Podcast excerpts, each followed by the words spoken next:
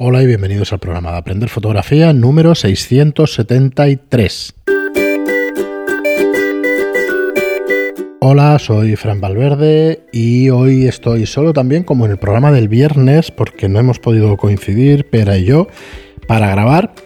Y bueno, pretendo pues leeros un extracto más del libro que estuvimos viendo el viernes. Este libro es La visión fotográfica y el autor es Eduardo Momeñe. Eduardo Momeñe es un fotógrafo y escritor, autor de artículos y ensayos sobre estética fotográfica. Ha estado enseñando fotografía desde siempre, ha impartido un montón de cursos, talleres y seminarios y eh, bueno, es un, es un, fotógrafo que ha trabajado para revistas como Vogue, Marie Claire, Elle, Style, etcétera, etcétera. Em, ya os aseguro que es un libro espectacular, tanto si sois fotógrafos eh, desde hace muchos años, si queréis aprender eh, más que en este caso la técnica fotográfica, el espíritu de la fotografía o lo que tenéis que aprender para poder eh, hacer mejores fotografías. En el capítulo del viernes empecé a leer el capítulo primero del, del libro de la visión fotográfica. El subtítulo del libro es el curso de fotografía para jóvenes fotógrafos pero yo no sé, lo de jóvenes fotógrafos, yo diría para fotógrafos que se inicien quizá, pero realmente es válido para todas las edades y para todos los gustos y para todos los aficionados o profesionales que tengan alguna inquietud por mejorar su fotografía. Si conocéis todos los nombres que salen en este libro, si conocéis toda la teoría que sale en este libro, pues solo os queda que practicar. Así que bueno, van a ser 10 minutos que os voy a robar del tiempo y espero que os guste porque a mí la verdad es que no me puede gustar más este libro, es de lo que más he disfrutado yo en fotografía. Así que bueno, puede parecer exagerado, pero sinceramente creo que hay muchas claves en la fotografía dentro de este libro. Vamos a seguir. Una razón que puede provocar un cierto abandono de la práctica fotográfica y de alguna manera ello encaja con lo anterior que explicábamos, explicábamos en el, el viernes, eh, que es una actividad activa, ¿vale? Que requiere un orden la fotografía.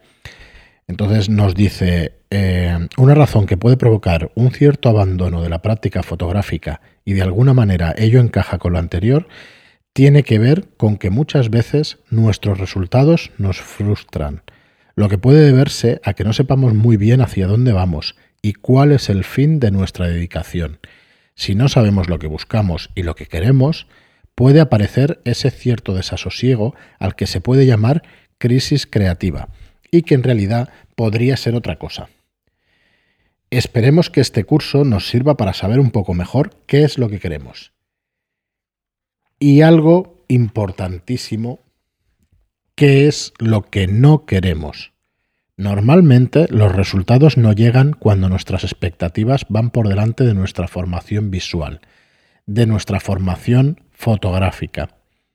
El peligro que eso puede encerrar es que claudiquemos de una afición que hubiese podido aportarnos grandes satisfacciones si la hubiésemos encauzado de otra manera. Pensemos en que es muy importante saber de qué trata la fotografía para que nuestras imágenes estén respaldadas por nuestro conocimiento del medio. Digamos de nuevo que eso es algo que vamos a tratar de indagar aquí.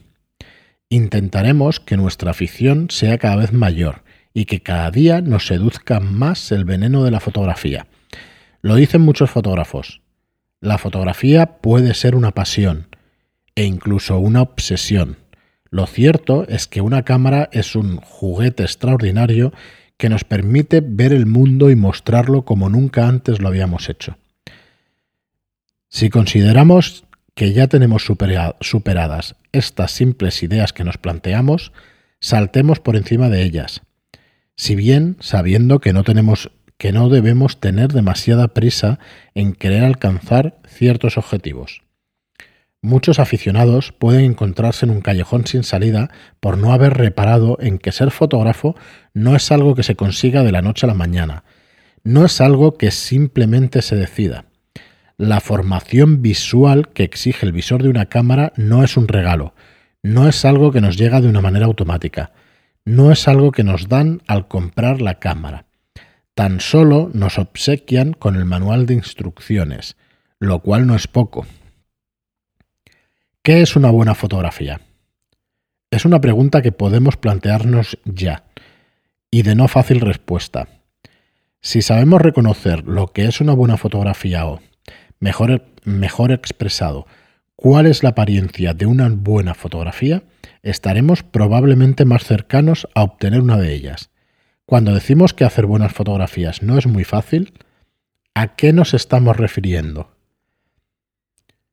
Quizás a que las fotografías estén bien iluminadas, bien compuestas, a que sean bellas imágenes. ¿A qué llamamos nosotros bellas imágenes?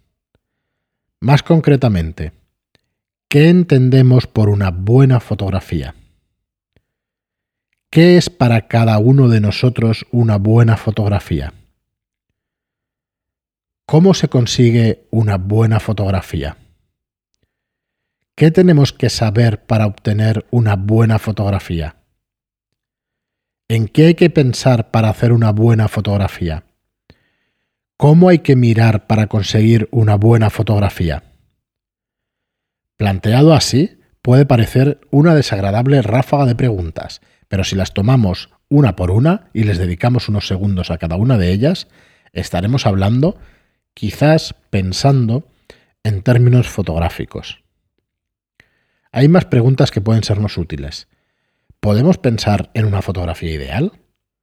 ¿Podemos imaginarnos esa fotografía ya colgada en la pared de nuestra casa? ¿A qué tamaño? ¿Cómo sería? ¿A qué se parecería? ¿Podemos recordar alguna fotografía de la que hayamos podido decir esta es la imagen que yo hubiera querido obtener? ¿Podemos llegar a, a, intuir, a visualizar esa imagen? Si lo hacemos, estamos ya andando en nuestro aprendizaje. Este aluvión de preguntas no exige que las contestemos. No están planteadas para que demos ahora una respuesta clara a todas ellas, pero sí para que recordemos que esas preguntas existen. Tienen la finalidad, el propósito de que intentemos ver el horizonte, en el horizonte aquello que perseguimos, aunque sea muy borrosamente, cosas o lugares, sin obtener buenas fotografías. Para ello hay que intentar previsualizarlas, hay que imaginarlas, hay que colgarlas mentalmente en la pared de la casa, de una galería, en el tablero de David Hockney. Tenemos que verlas impresas en un libro, en ese libro al que finalmente aspirarán nuestras mejores fotografías. Este es, sin duda, un buen ejercicio, la práctica de poner sobre el papel nuestras imágenes mentales. De hecho, si ya tenemos la fotografía cercada en nuestra mente, nuestro único trabajo consistirá en tratar de copiarla, en hacer una réplica lo más acertada posible de esa imagen mental que ya nos persigue. Lo cierto es que resulta difícil expresar con palabras en qué consiste una buena fotografía. La difícil respuesta a esta pregunta siempre ha corrido a cargo de los grandes fotógrafos que con sus obras han conformado la historia de la fotografía. Fotógrafos que nos han enseñado a ver de otra manera, que nos han mostrado una nueva apariencia del mundo, que han expresado el mundo en términos fotográficos, que nos han mostrado en fotografías el mundo según ellos, según lo vieron, según quisieron verlo y mostrarlo. Algunos ejemplos de fotógrafos que han hecho fotografías, algunos ejemplos de fotógrafos que han hecho fotografías para mostrarnos en qué consisten las buenas fotografías siempre según su punto de vista, Paul Strand, John Goodman, Brassai, Ansel Adams y muchos más, los grandes. Para ello es necesario tener una opinión, y lo que es más complejo, además de irrenunciable, es obligado tener una opinión en términos visuales, algo en lo que vamos a insistir página tras página. Demos unas vueltas a estas ideas, porque las fotografías no se hacen tan solo cuando tenemos la cámara en la mano, sino mucho antes. La cámara tan solo certifica, da forma, pone en página las imágenes que ya teníamos en la cabeza desde hace mucho. Las imágenes que nuestra progresiva e imparable formación visual fue intuyendo. Bueno, lo vamos a dejar aquí de nuevo. Eh, yo no sé si me pongo demasiado filósofo, filosófico con, con estos temas, pero mm, sincera y realmente me parece importantísimo. Yo creo que a lo largo de todos estos años de podcast he repetido un montón de veces, y pero lo mismo, eh, que es importante una cultura visual, ¿no? Esa cultura visual, Eduardo Momeñe lo llama término fotográfico, tenemos que formarnos en términos fotográficos, hemos de ser fotógrafos en el sentido de saber lo que van a decir esas fotografías, hemos de educarnos en esos términos visuales y ya os digo que, este hombre, que, Eduardo Momeñe, pues en este libro pues nos dirige o nos acompaña entre un montón de fotógrafos y nos hace todas estas preguntas que he estado haciendo que nos ayudan muchísimo a desarrollar nuestras habilidades fotográficas. Así que espero que os haya gustado, espero que penséis en hacer buenas y mejores fotos y que hayáis disfrutado del episodio.